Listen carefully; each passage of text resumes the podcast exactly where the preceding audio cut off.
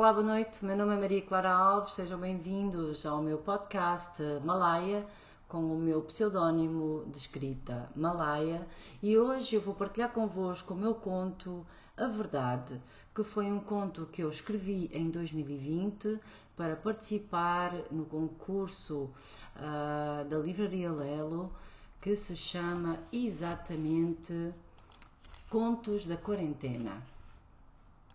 Então eu vou começar. A verdade. Venha a pandemia que vier, a vida continua. Malaya 2020. Este conto é dedicado a todas as famílias que enfrentam esta pandemia com muita coragem e determinação Agradeço ao Pedro Miguel Alves pela capa, à Marta Alves pela ajuda e crítica pertinentes e ao João Alves pela preciosa companhia. Este conto narrativo põe a nu a forma como uma família portuguesa residente na Suíça enfrenta a pandemia da Covid-19, como encara certas teorias da conspiração, como enfrenta os medos e incertezas, Acima de tudo, é um conto de reflexão e pretende ser uma fonte de inspiração para combater um estado de alienação e de distanciamento social obrigatório, de sentimento de perda de liberdade que marcará as nossas vidas para sempre. Esta família não é diferente de muitas outras, mas certamente tem os seus segredos de superação.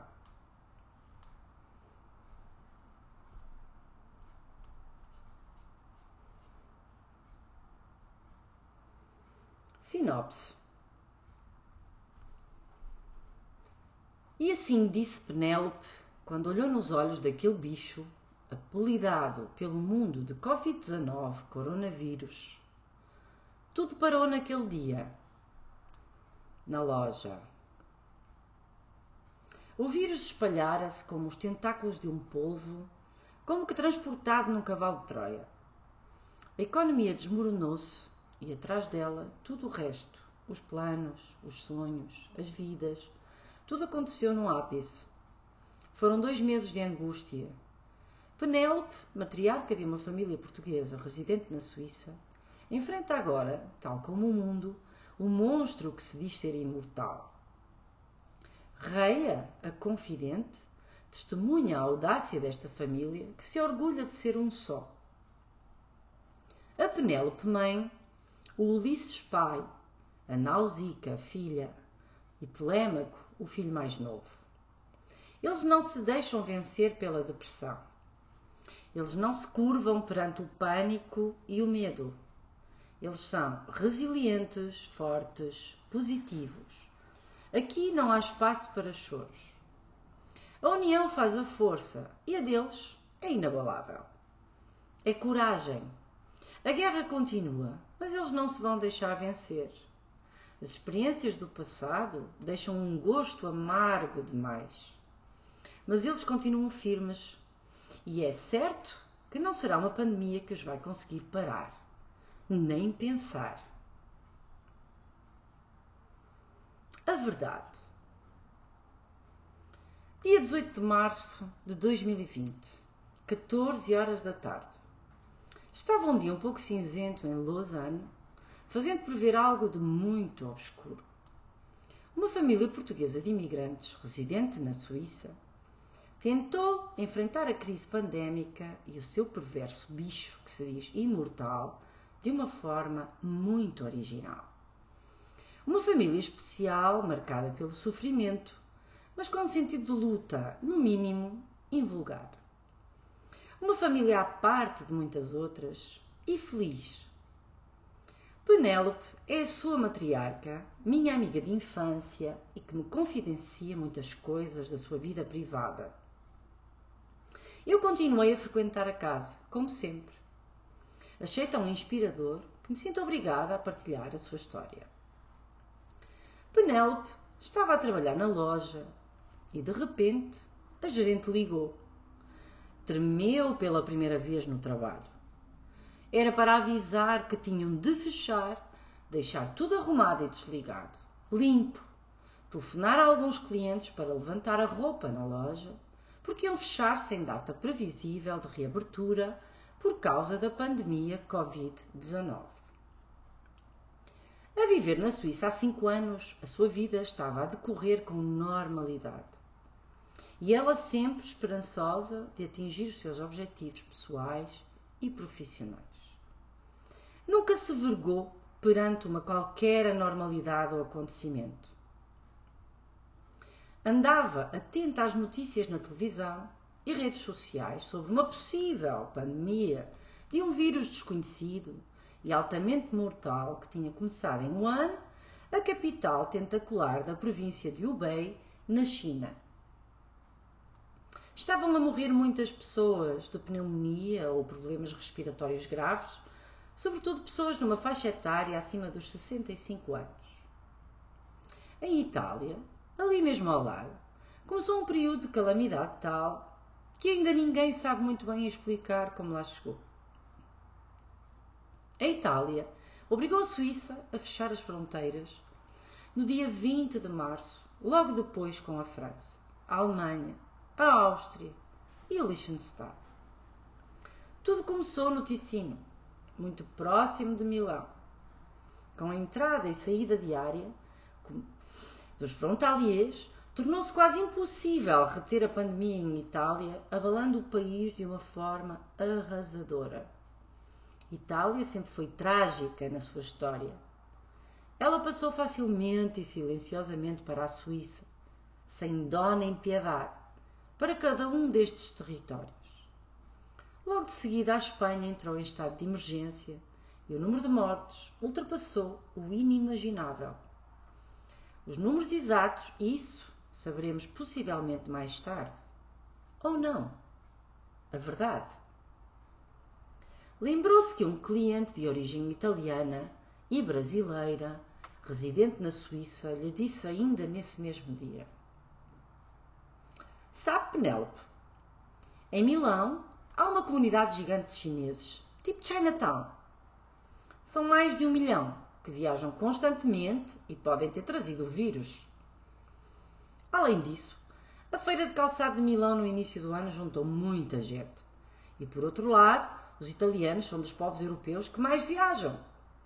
Muitos deles trabalham na China, precisamente em Wuhan.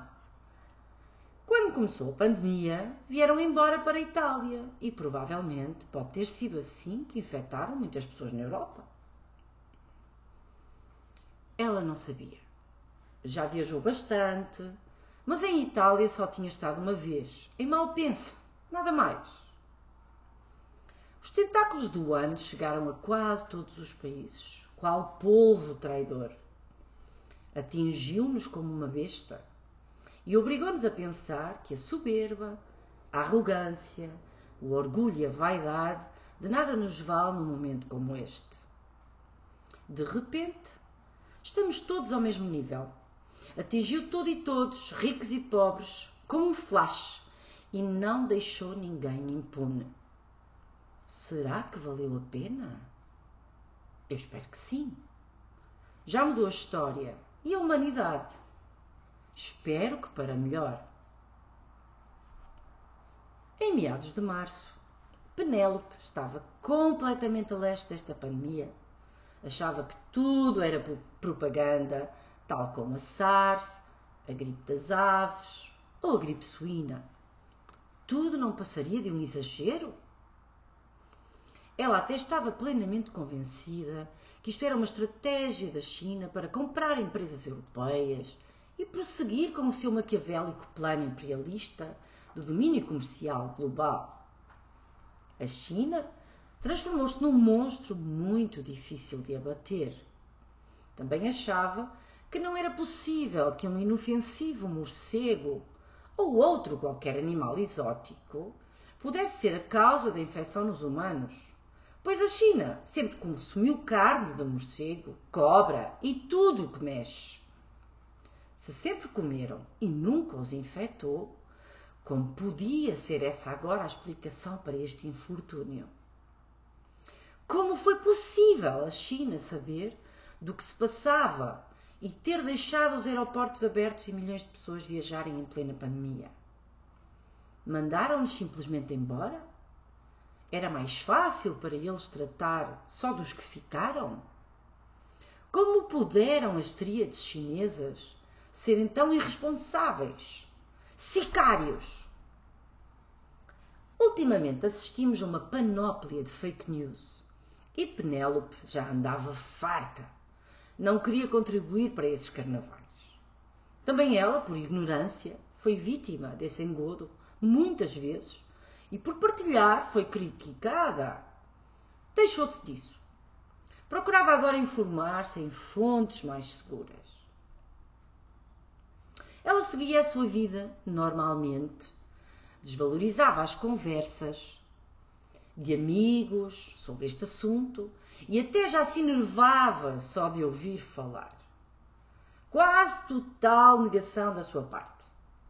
Focava-se nos seus objetivos pessoais, seguir o seu projeto na área de management, do ensino e na área comercial, à parte do seu emprego na loja, que insistia em manter até dias melhores, porque o custo de vida na Suíça é elevado e não estava ainda no momento para o pôr de parte.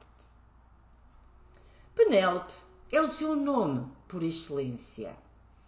Professora universitária na área de recursos humanos e gestão de empresas mas não a tempo inteiro. O sistema educativo privado na Suíça não é igual ao português. O horário é irregular e por módulos. A maior parte das escolas são internacionais e com sistemas diferentes, apesar de respeitarem as regras do ensino helvético. Recebeu a mensagem da gerente, fez o que tinha a fazer e foi embora para casa. Não tinha outro remédio. Ainda estava um pouco atordoada com a notícia e sentia-se um pouco perdida, sem saber muito bem o que dizer, pensar ou fazer.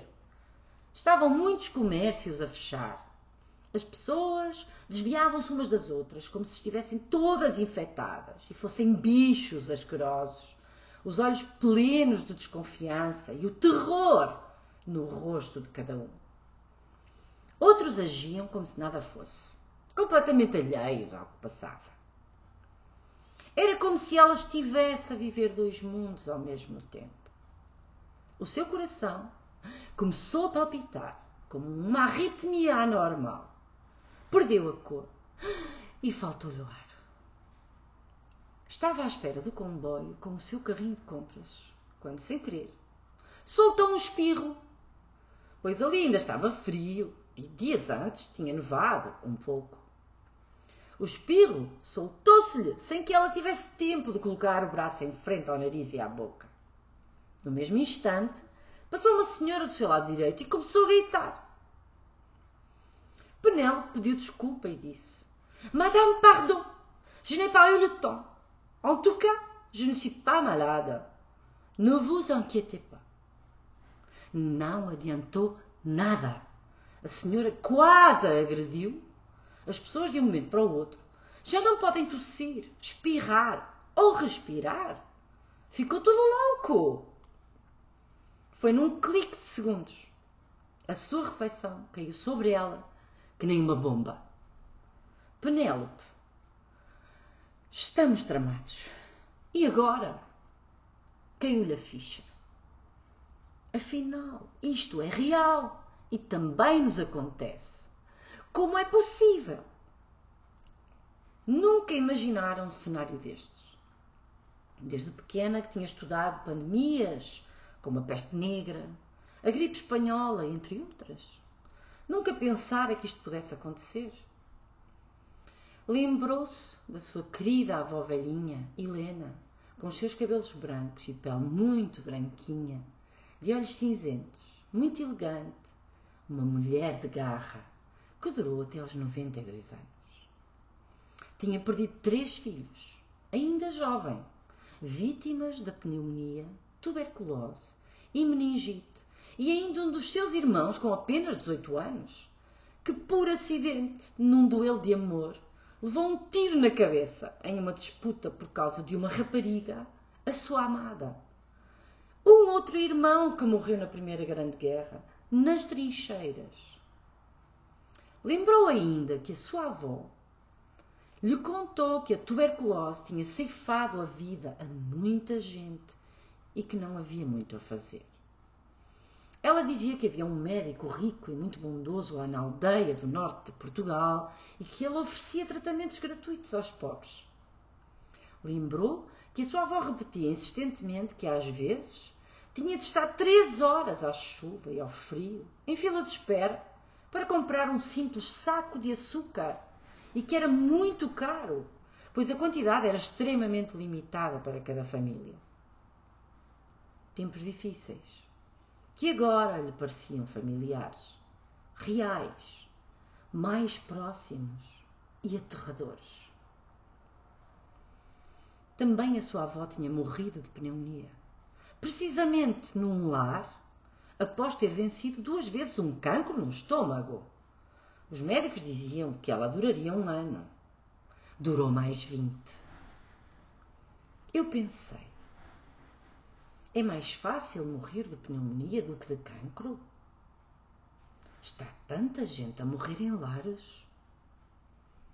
Acima de tudo, o que lhe causou mais medo foi o desconhecido. Penélope. O que virá a seguir? Se tudo vai parar, vai acabar a comida? Como vamos pagar as nossas contas? Vamos perder os nossos empregos? Os meus filhos? Será que eu vou ter de ir embora para Portugal? Agora que eu estou a gostar tanto de viver na Suíça? Questionava. Entrou em casa e as lágrimas começaram-lhe a cair pela face, sem que ela conseguisse parar. Estava de repente aterrorizada, não com a pandemia, mas com as possíveis consequências na sua vida, da sua família, dos seus amigos de todos nós. Não parou de chorar durante pelo menos uma hora. Porém, Penélope não é muito de ficar a chorar eternamente. E logo pensou, não no problema, mas na solução ou possíveis soluções. Tratou logo de relativizar o quanto podia e pôr as ideias no seu devido lugar jurou a si mesma: Não, isto não vai dar cabo das nossas vidas. Lembrou-se então da passagem da Odisseia acerca do cavalo de Troia, em que Odisseu está em Hades, solicitando o conselho de Tiresias sobre como voltar para Ítaca, e assim encontra o fantasma de Aquiles que lhe fala de Neoptólemo. Quando todos os mais bravos dos argivos estavam dentro do cavalo que Epeu havia criado, e quando tocou a mim decidir a oportunidade de abrir ou fechar a porta para a nossa emboscada, embora todos os outros chefes entre os dânaos estivessem enxugando seus olhos e tremendo em todos os seus membros, nunca vi empaledecer ou derramar lágrimas de medo. Ele, em vez, estava sempre urgindo que eu abrisse o cavalo e, de espada em punho e com a lança de bronze, investíssemos em fúria contra o inimigo. Penélope tinha estudado que nos momentos de crise surgem sempre oportunidades. Ela será de certeza uma das contempladas pelo bafo da oportunidade e não da crise. Já tinha passado por situações piores. Logo não seria uma pandemia que lhe daria cabo dos planos. Era o que faltava. Não, não. Dizia-me Penélope. Tragédias. Conheço-as eu e da pior maneira a morte e o sofrimento do meu querido pai, Ícaro, durante 15 anos sem conseguir respirar, e vários ataques cardíacos consecutivos, noites e dias dolorosos que nunca mais desapareceram das nossas memórias e que devastaram a minha mãe, que assistiu a isto tudo de forma corajosa, muitas vezes sem saber o que fazer e em silêncio, para não nos preocupar. Pior do que esta pandemia foi no ano passado, dia 13 de abril de 2019, quando o meu filho Telêmaco, com apenas 17 anos, ficou acidentalmente debaixo de um comboio e se conseguiu salvar. Foi quase um ano de recuperação, depois de ter estado em coma, muitos tratamentos e exames psicotécnicos, devido ao traumatismo craniano. Essa imagem nunca me sairá da cabeça. Também Telêmaco tinha estado entubado e a depender de uma máquina, como agora com a Covid. Penélope.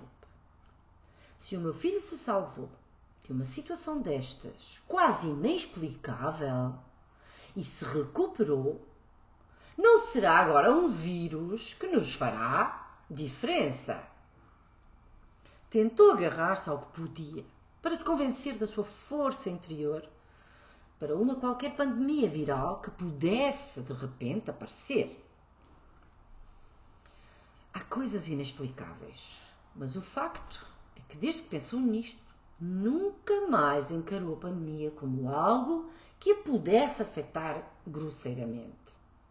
Foi e ainda é o seu pilar de sustentação. E valeu a pena, ainda vale e valerá para sempre. Já em casa, recolhida, perguntou ao seu marido: Como vamos sobreviver a isto?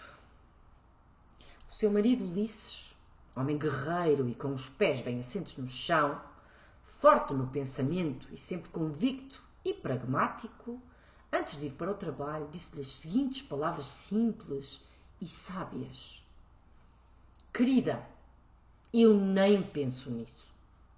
A vida continua. Eu vou trabalhar. Um beijo e até amanhã. Dorme bem. O seu discurso nunca mudou. Foi o mesmo de sempre. Penélope agradecia a Deus o marido que tinha, pois ele nunca a deixara desamparada. E mesmo que pensasse, nunca lhe diria o que quer que fosse para baixar os braços ou ter medo. Ou ele não se chamasse Ulisses. No setor dos transportes e entregas, tudo continua a funcionar. Logo, o seu marido continuou a trabalhar durante todo o período da quarentena. Aqui não há lugar para o medo. Aqui não há lugar para sustentar o medo. Temos que trabalhar, insistiu Ulisses. Ela ficou em casa com o seu filho Telêmaco. Ainda estudante de aprendiz de cabeleireiro e barbeiro, a escola fechou e veio para casa. Seu filho viveu toda a quarentena de forma tranquila e, para seu espanto, levou a coisa pelo lado positivo, o que não é fácil para um jovem com todo o sangue a fervilhar, agora com 18 anos. Foi uma ótima companhia. Continuou a cortar o cabelo à família lá em casa e ainda ganhou uns trocos para não perder a motivação. A sua filha Nausica tem 24 anos e não mora com os pais. Vive com o namorado Polites, um rapaz muito agradável e simpático, ótimo para ajudar a manter o equilíbrio mental e afetivo da sua filhota. Todos os domingos, eles, tal como eu, almoçamos juntos lá em casa. A querida e corajosa Nausica também continuou a estudar e a trabalhar durante todo esse tempo. É estudante de finanças e trabalha numa sociedade fiduciária. Para ela, Tal como para o pai Ulisses, a vida também continua. Conformismo. Foi o sentimento que a invadiu e a partir daí o medo já era mais raro no seu pensamento, algo que tentou manter. Era uma questão de sobrevivência e de saúde mental. Os dias foram passando uns após o outro.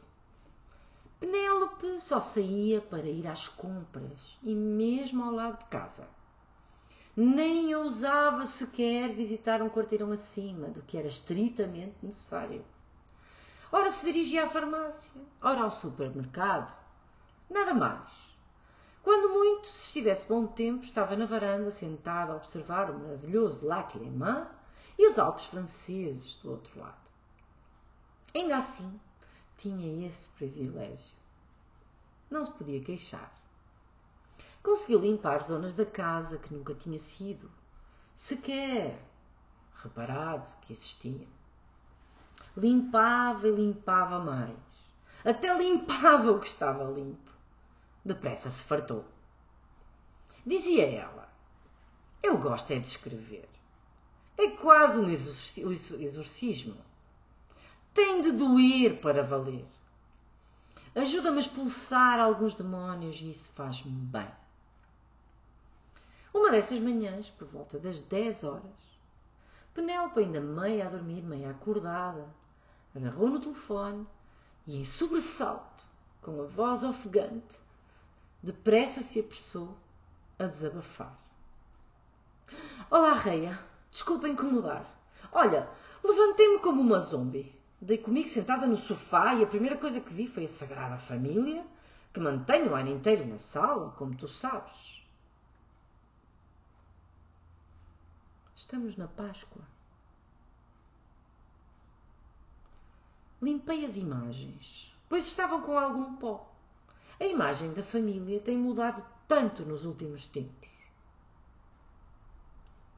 Eu recordo que o menino Jesus está deitado nas suas palhinhas, onde ela tinha colocado um pouco de algodão em rama, branco como neve, limpo e muito fofinho, para ele ficar confortável e aconchegado.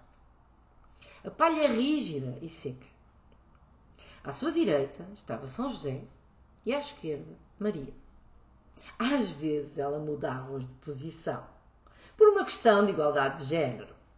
Ela tem destas coisas. Penélope.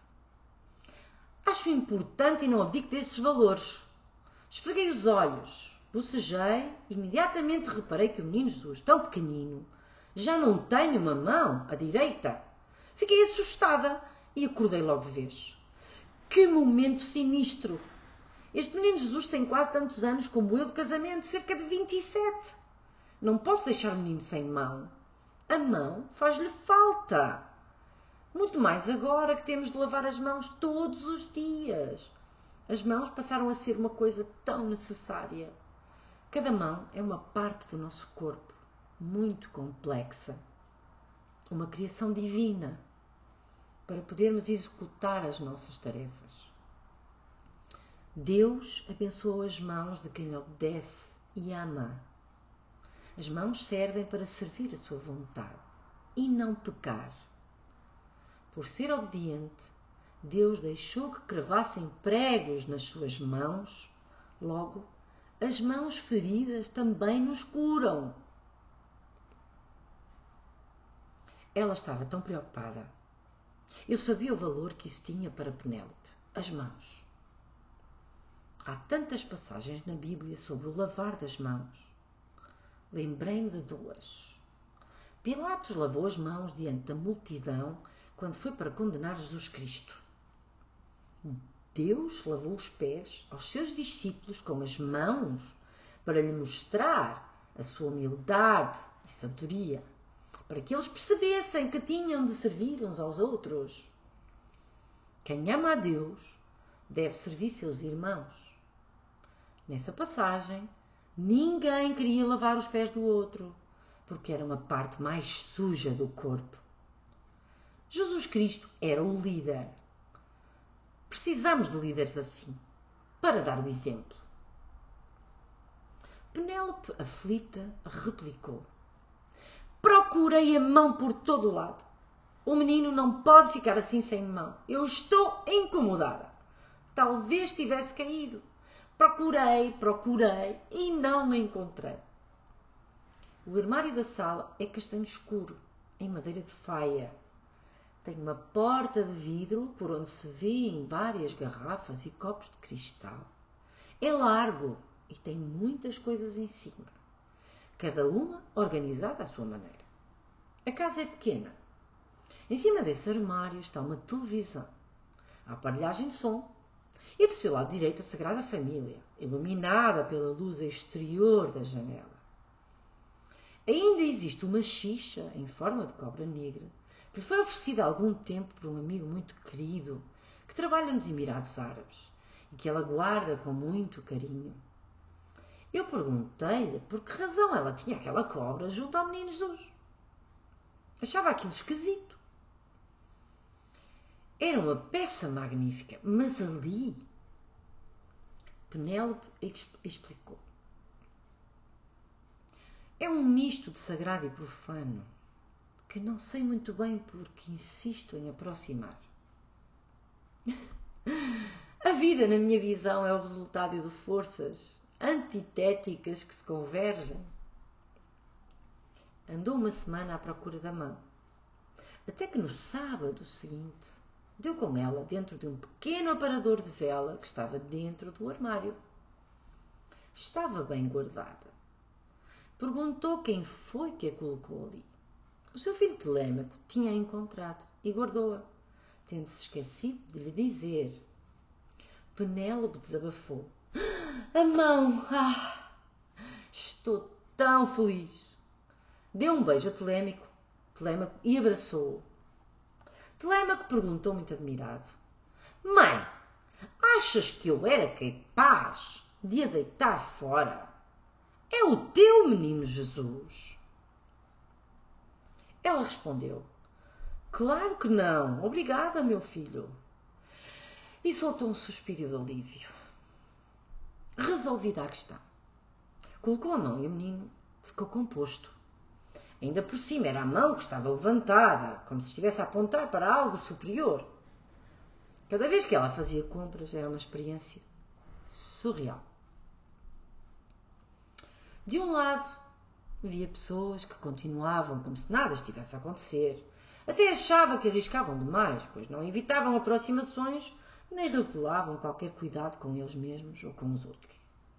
Por outro, existiam alguns e algumas que evitavam tudo e todos. Olhares aterrorizados, rostos cinzentos e sombrios, movimentos corporais fora do normal, que mantinham o dito distanciamento social a todo custo, parecendo que cada um de nós era o próprio coronavírus em pessoa. Penélope ficava sempre muito confusa.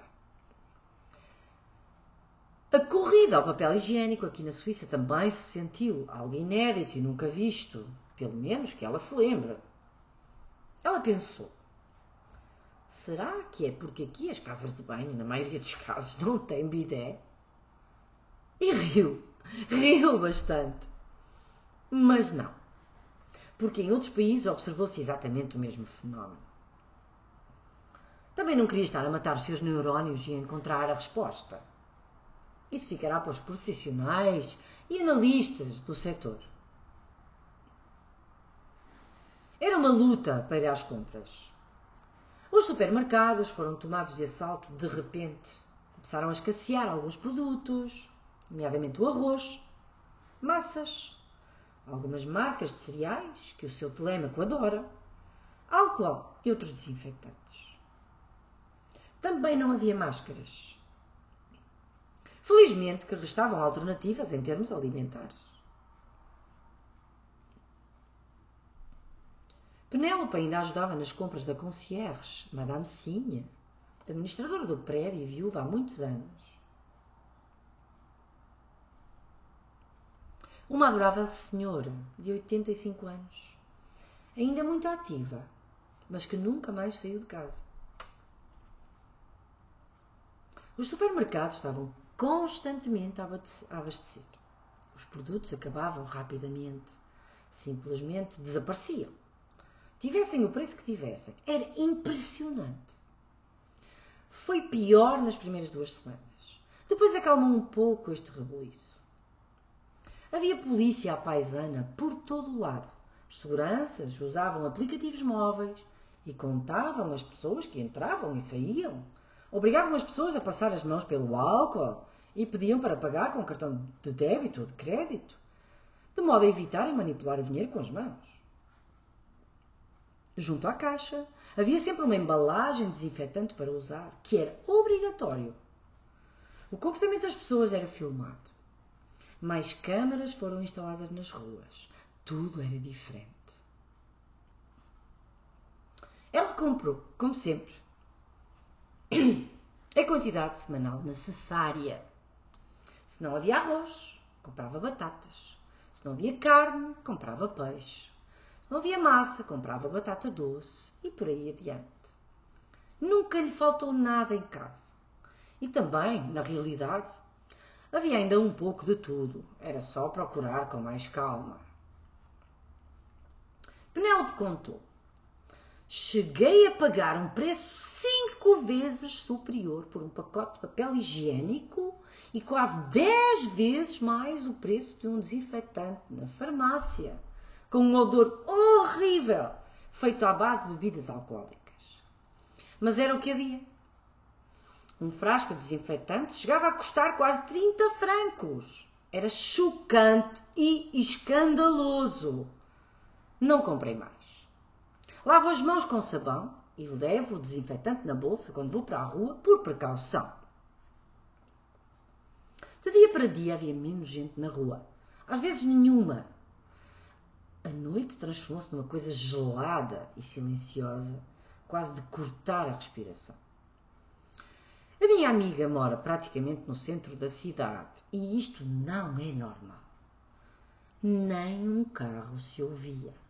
Somente ambulâncias a passar de vez em quando ou a polícia. Parecia que estávamos a viver em outra dimensão. Será que tudo isto é real? questionava Penélope. Mas era tão, mas tão estranho. Vinha-lhe ao pensamento. E se de repente só ficasse eu aqui nesta terra? Ou não ficasse ninguém? Arrepiou, só pensar. Mas olhava à sua volta e a vida continuava de alguma forma. Luzes nos prédios, vultos a deambular nas suas casas. Às vezes ouvia-se música. A música foi e sempre será o seu porto de abrigo. Ainda bem, é tão saudável. Faz-nos tanta falta. É uma dádiva de Deus. Acho que só saiu uma vez, num domingo à tarde, já no final de abril, para ir até ao lago e respirar um pouco de ar puro com a sua Nausicaa. O dia estava bonito, agradável. Ouvia-se o canto dos pardais. Estava calor e ela sentiu que era o momento de se atrever a dar uma volta com responsabilidade. Estava a desfrutar dessa oportunidade e sentia-se feliz por o poder fazer. Penélope então contou-me. Quando lá cheguei, fiquei estupefacta. Estava cheio de gente na praia.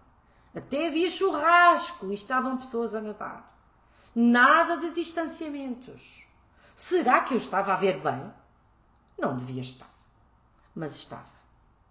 Afinal, ainda há muita gente que pensa que o vírus é só para os outros se calhar não estão errados este vírus já existia, sempre existiu. E agora, por uma razão inexplicável, ele ganhou força e se tornou viral. Eu já não sei nada. O que eu sei é que a vulgar gripe mata muito mais pessoas por ano do que qualquer coronavírus. E se fomos todos enganados por estes canalhas? Andaram um pouco pela margem do lago e depressa voltaram para casa. Ela dizia: Eu não quero ficar com peso na minha consciência e posso esperar um pouco mais de tempo, o que for preciso, para voltar a usufruir da minha liberdade. Todas as noites, por volta das 21 horas, as pessoas apareciam nas suas varandas ou janelas para bater palmas aos profissionais da área da saúde, que estão na linha da frente no combate a esta pandemia. Merecido. Heróis. Não só eles, mas todos os outros, como o seu marido, que também estão na linha da frente, para que nada nos falte em nossas casas. A polícia, de repente, tornou-se o melhor amigo do homem, com uma atitude pedagógica fantástica, de abordagem serena e de esclarecimento, para a garantia do cumprimento das regras, para nosso próprio bem. Andava nos autocarros e comboios para assegurar a distância de um a dois metros entre as pessoas, informavam em geral, ajudavam a população. Fantástico. O setor das artes, do turismo, da aviação e hotelaria foram os mais afetados. Os hotéis estavam vazios, o turismo parou. Músicos, atores, bailarinos, artistas, técnicos e organizadores de eventos ficaram sem qualquer meio de subsistência e estão muitos deles agora perdidos, sem saber o que fazer das suas vidas. Muitos já sem nada para comer, pois não oferem qualquer tipo de remuneração. São indústrias que movem milhões por ano, algumas bilhões. A catástrofe é bíblica a nível geral. Resta-lhes a solidariedade no meio artístico, que não durará para sempre. É inevitável. Que Deus os ajude. Precisamos muito deles. A vida não seria mais a mesma. A cultura, a saúde e a educação são pilares fundamentais na construção de uma qualquer sociedade. No cantão de Vaud, a Covid-19 atacou em força e já roubou a vida a muita gente. Tal como no Ticino e Genebra, continua a roubar. O governo suíço não poupou esforços no combate a esta doença reforçou o sistema de saúde, solicitou o apoio das forças militares em várias frentes, na ajuda dos cuidados de higiene dos hospitais e doentes, triagem e equipas de recolha de testes à Covid na rua, controle das fronteiras e transporte de equipamentos médicos. Aqui, o serviço militar é obrigatório, diluído no tempo, qualquer um pode ser chamado até aos 35 anos para cumprir as suas funções do serviço à pátria. Um colega do Ulisses teve que ser dispensado do trabalho para prestar serviço militar. As empresas pagam igualmente as suas remunerações, pois a Confederação paga às empresas e ninguém é lesado. É uma honra. Acho ótimo. Em terras helvéticas, a cultura é uma prioridade e a Suíça não tardou em assegurar esse setor, enviando uns bilhões valentes para que empresas e organizações de eventos não caiam na falência, assegurando assim os salários de músicos, atores, bailarinos, pintores, escultores, escritores técnicos e até mesmo os independentes. A paragem forçada da economia constitui uma perda de pelo menos 25 bilhões de francos na Suíça. Talvez bem mais. Porém, este país tem um excedente superior a 200 bilhões. Logo, não será o fim do país dos ricos, seguramente. No entanto, a preocupação é geral, pois o custo de vida não baixou mas os salários baixaram 20% durante esta paragem forçada e as faturas são as mesmas para pagar. É preciso muita contenção no país das lindas vacas roxas. Penélope uma vez disse-me: Houve um dia especial em abril. Não me lembro bem da data. Eu estava em casa escrevendo, como é hábito, produzindo conteúdo para o meu blog tentando dizer o meu dia a dia de forma. viver o meu dia a dia de forma útil, não querendo deixar de aproveitar este tempo. Agora mais disponível, que se me invadiu como um trovão, uma tristeza profunda e desatei a chorar. Estava sozinha. O meu filho Telemaco tinha ido apanhar ar com um amigo aqui junto ao prédio, no jardim, e eu estava num pranto que não me aguentava. Não sabia bem porque chorava. Era tudo ao mesmo tempo. Tudo me vinha à cabeça. A minha mãe, Pariboé, em Portugal, doente. A minha irmã, Iftima, que toma conta dela e tinha que ter todas as precauções. Pois a minha mãe é uma pessoa de risco, tem imensos problemas de saúde e está nos 70. Será que isto vai demorar muito tempo a resolver-se? Será que não tem fim?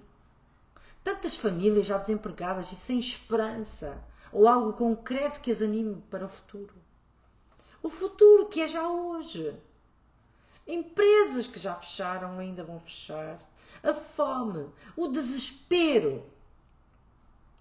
Foi num momento terrível que me deu cabo do juízo e não me deixava calma de maneira nenhuma.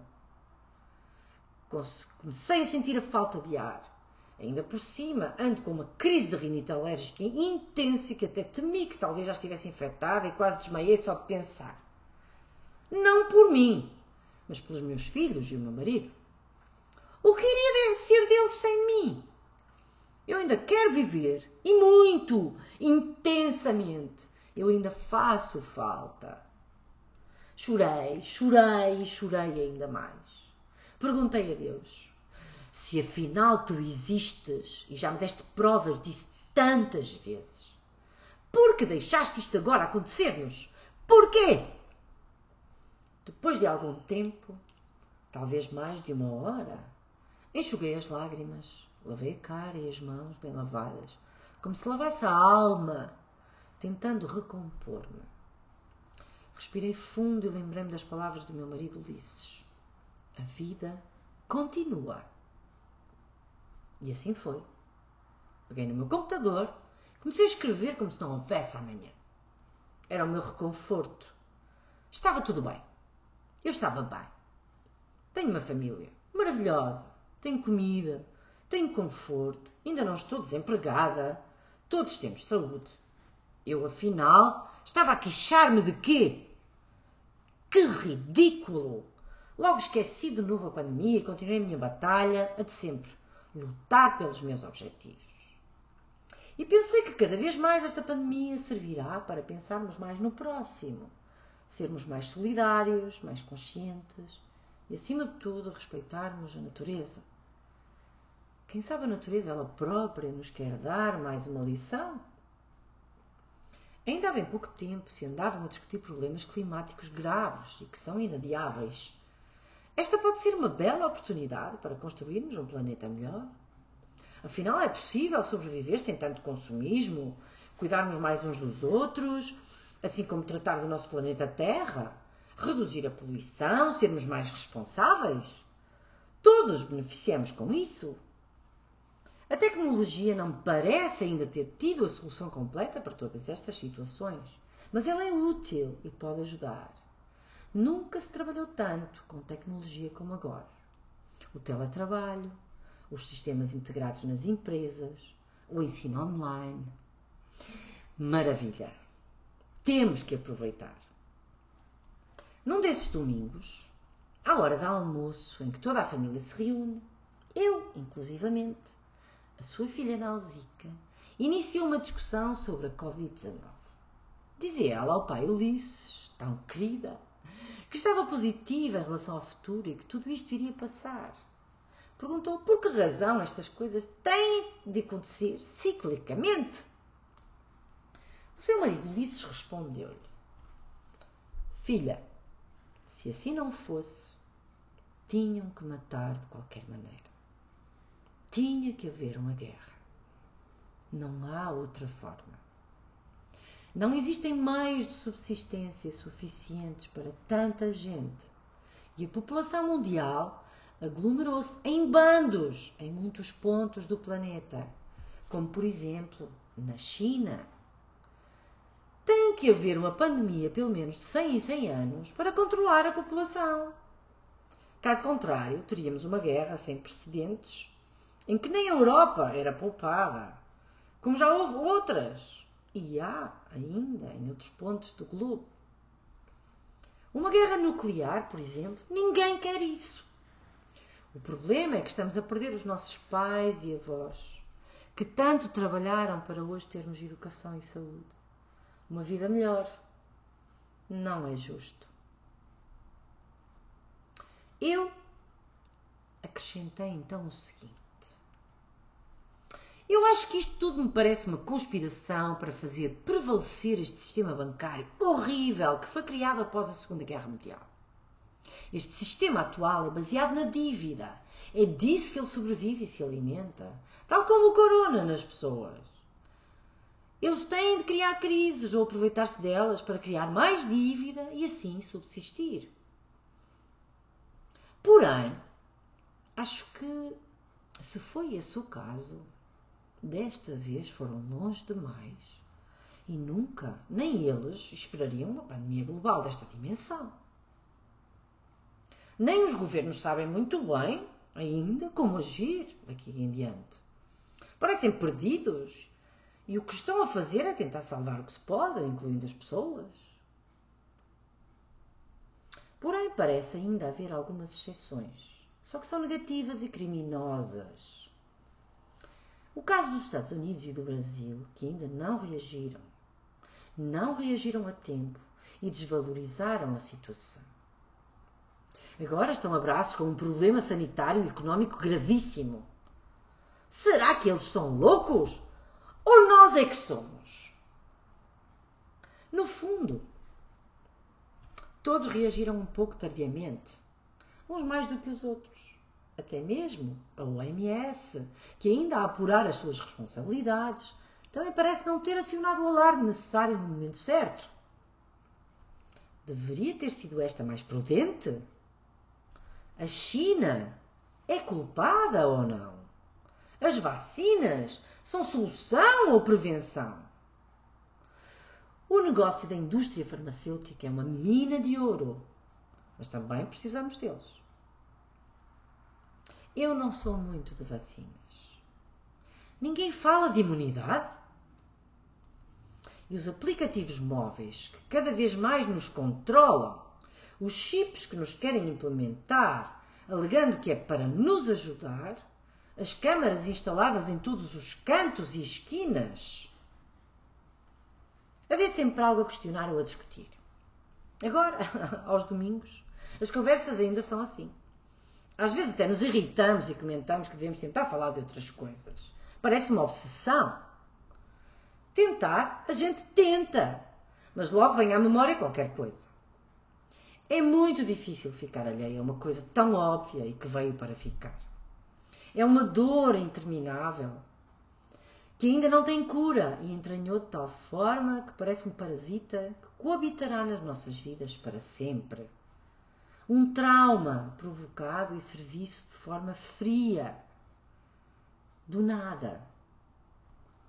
Eu juro que preferia que houvesse uma guerra à moda antiga, em que cada homem lutasse corpo a corpo e ganhasse quem vencesse a batalha. Pelo menos era mais justo.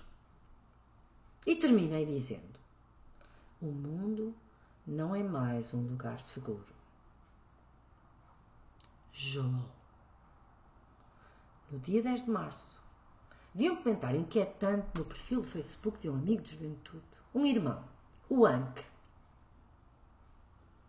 Vive na Bélgica há mais de 16 anos. Eu tenho pressentimentos, não consigo explicar, é mais forte do que eu. Eu senti um frio na barriga que me percorreu todo o corpo. Já conhecia esse feeling horrível e sabia que algo estava errado. Enviei-lhe uma mensagem e perguntei se estava tudo bem. Sentia que não era bom, mas longe de imaginar o que ele me diria. Eu sabia que há mais de 10 anos ele lutava contra um cancro, mas em 2017 estivemos juntos em Portugal e ele disse-me que estava controlado. Anke revelou-me que estava no hospital em Bruxelas, que o cancro de repente se espalhou pelo coração, cérebro e pulmões, que estava a morrer e não havia qualquer hipótese de se salvar desta vez. Ele sabia estava às portas da morte e podia ser a qualquer momento. Os médicos nem quiseram operar. Restava-lhe conformar-se e viver os seus últimos dias da melhor forma possível.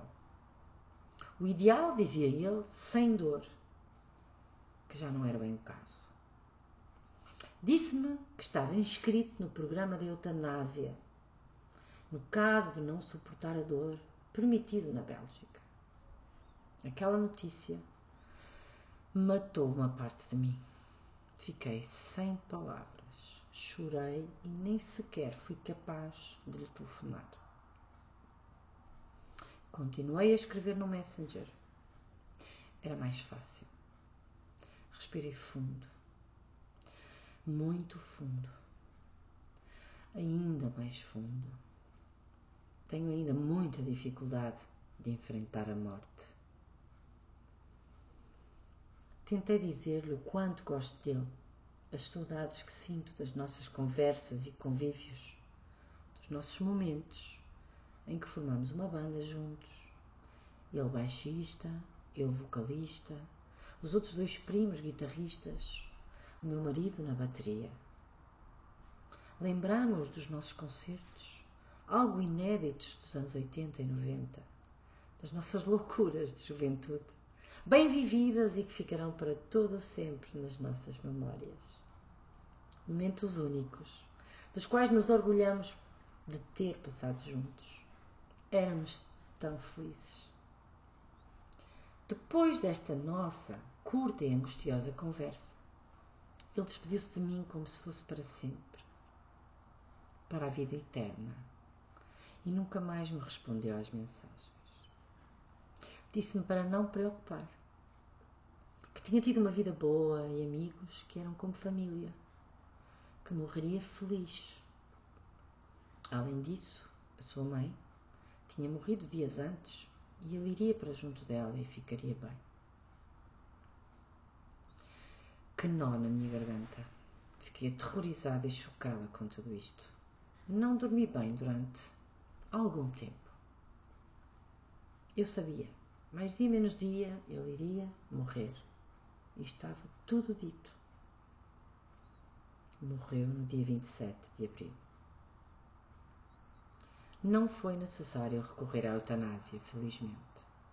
Morreu sem dor, em casa, junto de familiares, e ainda se pôde despedir de alguns amigos na véspera com um sorriso nos lábios. Soube-o pelo irmão. Fiquei mais descansada. És um valente. Que lição que nos deste, meu querido. Um dia nos encontraremos por causa da Covid, só foi sepultado dez dias depois. Confesso que a morte do meu amigo Anke me deixou sem fala. Uma dor imensa que me bateu muito mais fundo do que esta pandemia e ainda não recuperei. Abro o Messenger e o Facebook. Parece que ainda ontem falei com ele e que este pesadelo não é real. Apetece-me voltar a falar-lhe, mas não posso e isso dói muito. O Anke tem apenas um ano a menos do que eu. Eu nasci em 1971 e ele em 1972. Ninguém merece. Penélope já nem contava os dias. Não queria se estressar. Dizia-me: Perco a noção das horas, do dia, da noite, por vezes nem sei quantas ando. Houve um dia em que me senti revoltada de tal maneira que tive de me enfiar na banheira cheia de água quente e deixar-me estar, tentar relaxar. Estava revoltada com tudo, tentando desesperadamente arranjar um culpado. Bastava um Culpei os governos por não serem competentes o suficiente, protegerem os ricos e não os pobres, de pensarem nos seus interesses políticos e pessoais e não serem capazes de pensar no verdadeiro sentido de Estado. Tenho pavor da pobreza. Não suporto só a ideia, quanto mais a realidade. Tenho ainda mais pavor dos pobres de espírito. O que é uma nação, afinal? Podemos nós contar com eles ou não? Nem agora. Não podemos confiar neles. Nesse dia não chorei, mas sentia uma raiva tão forte que era capaz de matar. O que fizemos nós para merecer tanta, tamanha injustiça? Não chorei, mas devia ter chorado. É mais fácil para mim chorar do que ficar revoltada Chorar alivia, a revolta não. E eu ainda não conseguia expulsar todos os meus demónios. Nesse mesmo dia, roguei pragas à China, aos Estados Unidos, à OMS, aos governos, a tudo e mais alguma coisa. São todos culpados e coniventes. Dizem que o maior patrocinador da OMS é a Fundação Bill Gates. O que será que isto significa, Reia? De repente, como se me surgisse uma luz, achei que todos nós também somos culpados. Por votarmos neles, por os deixarmos fazer o que querem, por sermos fracos e não pensarmos no ambiente, na natureza, em nós. Agora todos pagamos bem caro essa nossa condição. Lembrei-me do meu falecido pai Alcino. Agora precisava do seu abraço. Era tudo o que eu queria.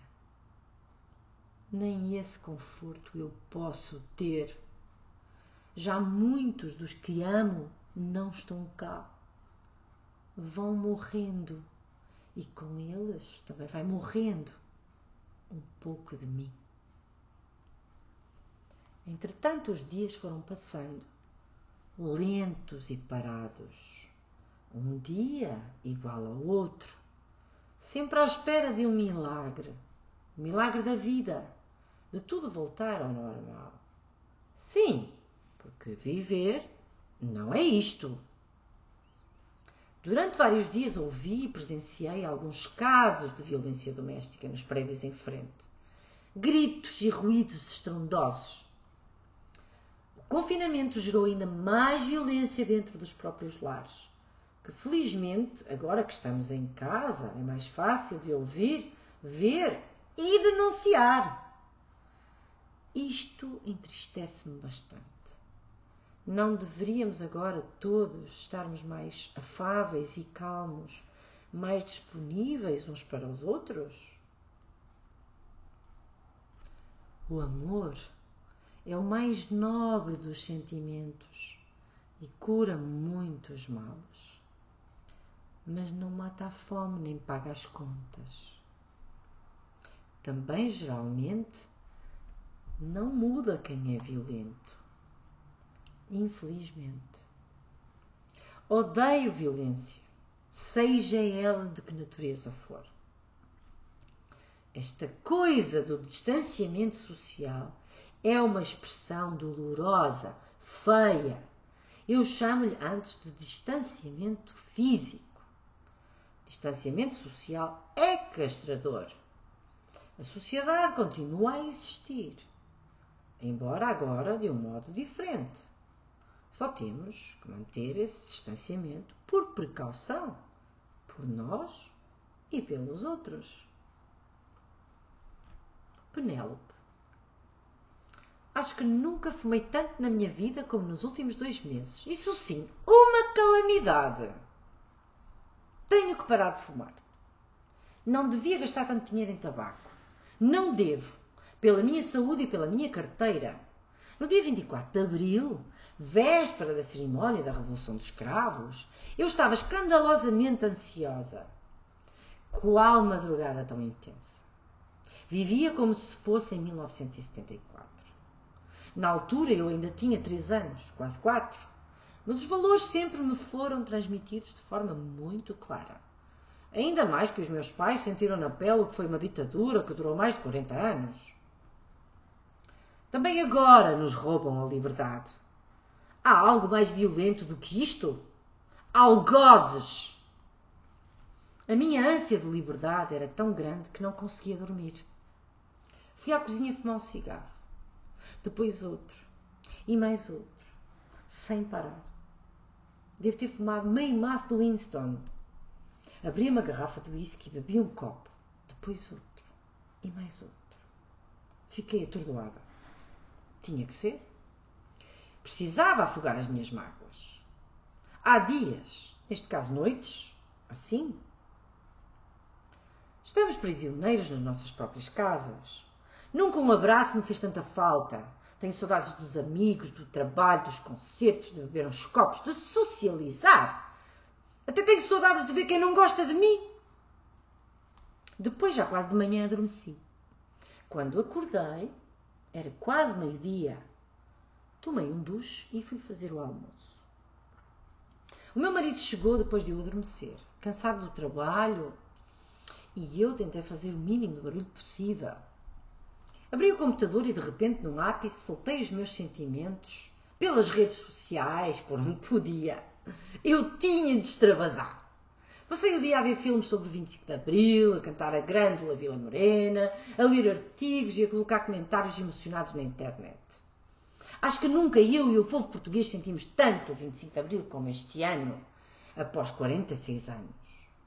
Emocionei-me várias vezes com o que lia e sentia. Eu quero voltar a ser livre. Todos queremos. Mas nada será como antes. Vale-nos ainda a liberdade de expressão. Que a voz do povo nunca falhe. Estamos vivos. Concordo com ela. Podemos estar fechados, isolados, doentes, mas a nossa voz persiste e ainda a podemos usar. O poder da palavra é o ar que respiramos e o reflexo da alma de um povo, de uma nação. Viva a liberdade! Sempre! Portugal tem lutado de forma, eu diria, exemplar e tem feito o que pode contra esta pandemia. Todas as forças partidárias em geral têm colaborado e isso resultou num sentimento generalizado que, de certo modo, tranquilizou os portugueses e as portuguesas. Presidente da República revelou bastante consciência perante esta situação inédita, pelo menos é o que eu penso. Estou orgulhosa do meu país. Que Deus os ajude a seguir em frente. Não vai ser fácil, mas juntos conseguiremos. União é a palavra-chave. Nem poderia ser de outra forma. Agora, abraços com uma eventual e iminente desintervenção europeia, Precisamos de um David para vencer a batalha contra o gigante Golias. Todos os dias Penélope escrevia algo. Penélope disse-me muito animada. Acho que escrevi mais nestes dois meses do que em um ano inteiro. Em qualquer canto tenho pequenas folhas de notas que insisto em registar para mais tarde me lembrar e pensar o que vou fazer com estas ideias e frases. Comecei a escrever uma narrativa há cerca de cinco meses. Entretanto, como nessa altura não tinha tempo suficiente e ainda estava na fase de pesquisa, decidi que vou transformar esta narrativa num script para um filme. Ainda tenho muito trabalho pela frente, mas está-me a dar um gozo enorme. Escrevi dois mini e-books, um de marketing e outro de management. Elaborei apresentações para dois clientes nos Estados Unidos e iniciei uma pesquisa tremenda de um produto para o meu website de negócios. O trabalho online é sempre um extra que ajuda na contabilidade familiar e profissional. Faz-me sentir viva. Procurei intensificar as minhas alternativas de trabalho, uma vez que tenho os meus meios tecnológicos disponíveis. Ficar sem fazer nada e a comer o dia inteiro a lamentar-me está completamente fora dos meus planos. Trabalhei como uma louca e posso dizer-te que quanto mais trabalho, melhor me sinto e os resultados começam a aparecer. Afinal, valeu a pena o esforço. De agora em diante terei de coordenar tarefas, me reorganizar e futuramente fazer opções. Cada coisa no momento certo. Um dos meus websites é dedicado ao negócio, sobretudo do segmento B2B. Venho de uma família empreendedora ligada à área têxtil desde que me lembro de ser alguém. Este meu website já existe há mais de seis meses, mas na verdade, apesar de estar bem construído, não trabalhei muito nele nos últimos tempos. Trabalhei mais no meu blog, aproveitei agora para fazer algo que já pensava fazer há algum tempo. Era fulcral procurar um produto, um só produto que eu pudesse vender, representar. Bastava um mas tinha que ser bom e que me garantisse ganhos e criação de valor. Como diz o blogger, Profit first, your empire later. Comecei então um trabalho de pesquisa profundo. Chamo-lhe de Market Intelligence. Levei dias e dias nesta pesquisa. Fiz estudos comparativos entre brainstormings e benchmarking Enviei e-mails, respondi a outros. Até me cansei. Nenhuma única resposta válida. Nenhuma luz ao fundo do túnel. Recebia e-mails de propostas que não me interessavam. Um trabalho desgastante e que muitas vezes não produz resultados imediatos e satisfatórios. Mas eu nunca desisto e continuei logo de seguida. De repente, de um dia para o outro, recebi um e-mail de um inventor europeu com uma proposta magnífica. Mal vi o produto, fiquei imediatamente apaixonada e senti que era este. Como me foi cair na sopa? Eu sou mesmo sortuda. Deus ouviu as minhas preces. Mais uma vez. Comecei imediatamente a negociar as condições. Estão a correr bem e brevemente estarei no terreno a vender o meu novo produto. Se alguma vez eu não tivesse estado em quarentena, será que conseguiria isto? Penso que não. Logo percebi que, como diz o velho ditado, Deus escreve certo por linhas tortas. Bem verdade. Não é que eu, nesta crise horrível, consegui estar mais perto de alcançar um dos meus objetivos? Há coisas incríveis nesta vida que nos deixam perplexas. A nossa mente, a nossa resiliência em momentos difíceis, consegue fazer de nós super-homens ou super-mulheres. É um misto de dor e de satisfação antagónicos que se aproximam estranhamente. Bizarro isto. Não sei o que lhe devo chamar. Je suis heureuse de ma réussite. Não posso perder este negócio. Vou agarrá-lo com todas as minhas forças, mas se o perder, logo passarei a outro. Eu nunca baixarei os braços. Está-me no sangue. Estou confiante. Estás-me a ouvir, Reia? Eu respondi: Sim, sim, claro que te estou a ouvir.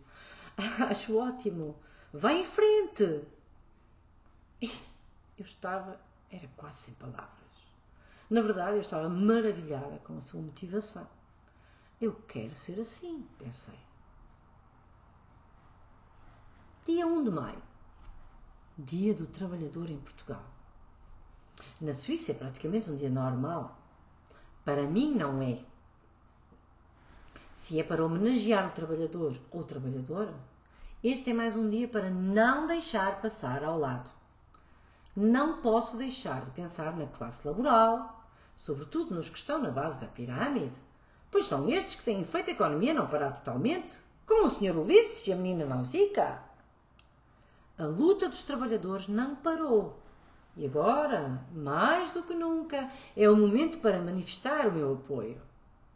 Melhores condições de trabalho, garantir emprego e de subsistência, de dignidade, não gosto de pensar que estamos a viver uma guerra, mas o facto é que esta ainda está no seu começo e ainda estará muito para acontecer. A incerteza do hoje, do futuro próximo, é um medo que nos assusta. O relógio está cada vez mais apertado. Não podemos desistir. Há sempre um equilíbrio mas estou consciente que vai demorar um pouco mais de tempo a consegui-lo desta vez. Todos temos que trabalhar para isso, para um mundo melhor. Penélope voltou à loja no dia 11 de maio, completamente consciente da realidade e concentrada na sua caminhada. Ela vai conseguir, tenho a certeza. Lentamente todos tentamos recomeçar o que parou repentinamente. Tentamos fazer de conta que tudo é normal, que nada aconteceu, que isto não passou de um susto e que temos de continuar a resistir. Mas há algo que faz questão de nos relembrar o problema todos os dias. Foram dois meses que mais parecem anos e ainda continua. Ainda se sente o medo, a incerteza, o distanciamento físico as regras de higiene, o comportamento, ainda um pouco histérico, que mudou radicalmente na maior parte das pessoas. Não sabemos se haverá mais uma vaga e outra e mais outra, Provavelmente surgirão novas pandemias. Muitas pessoas usam os motociclos e bicicletas para ir para o trabalho, podendo evitar transportes públicos. No comércio tradicional ou de detalhe, entra uma pessoa de cada vez e falam de longe. Usam máscara e enchem as mãos de desinfetante. Alguns, alguns usam luvas também, armados até aos dentes de material de proteção. Parecem extraterrestres. Sentimos que somos alvo ou somos vítimas. Cada um coloca-se no papel que entende. Penélope trabalha para uma clientela afortunada, exigente, em que o mais pequeno pormenor é essencial, até no trato. Não é fácil satisfazer uma clientela rica, esquisita e por vezes distante e fria. Há de tudo. Dizia ela. Com esta pandemia, se já antes havia um cliente ou outro um pouco paranoico, agora muito mais. E até para tocar na roupa temos que pedir licença e quase por favor. Temos que usar de muita perspicácia e paciência, muita subtileza e discrição. É um trabalho delicado e que requer formação especializada, não só ao nível do procedimento, mas acima de tudo nas relações humanas. Eu já estou vacinada para esta doença social. Da loja para a rua, da rua para casa, de casa para o computador, do computador para a escrita, de pandemia em pandemia, de tragédia em tragédia. Porém, a alegria de estarmos vivos. Nada será como antes, mas pode ser agora ainda melhor. Mantendo um sorriso nos lábios, Penélope tenta levar a sua vida da melhor forma possível, positiva e sempre focada nos seus objetivos. Fez questão de me transmitir. Eu tenho esperança. Eu estou a conseguir. Eu acredito. Eu vou vencer. E tu? Só depende de ti, de mim, de todos. A sorte somos nós que a construímos. Mas ainda não estou totalmente aliviada. O que virá a seguir? Eu respondi: E nós? Sabemos onde está a verdade? Talvez nunca, amiga. Este vírus veio para ficar. Outros virão. Somos impotentes. Penélope terminou a conversa dizendo: Não, somos fortes. Venha a pandemia que vier, a vida continua. Muito obrigada pela vossa escuta. Isto foi uma leitura breve do meu conto A Verdade sob o meu pseudónimo Malaya. Espero que tenham gostado. Dedico este conto ao meu querido amigo Daniel, que faleceu de cancro durante a pandemia. E deixo aqui um beijo até à próxima, uh, até ao próximo podcast. Um grande beijinho para vocês. Obrigada.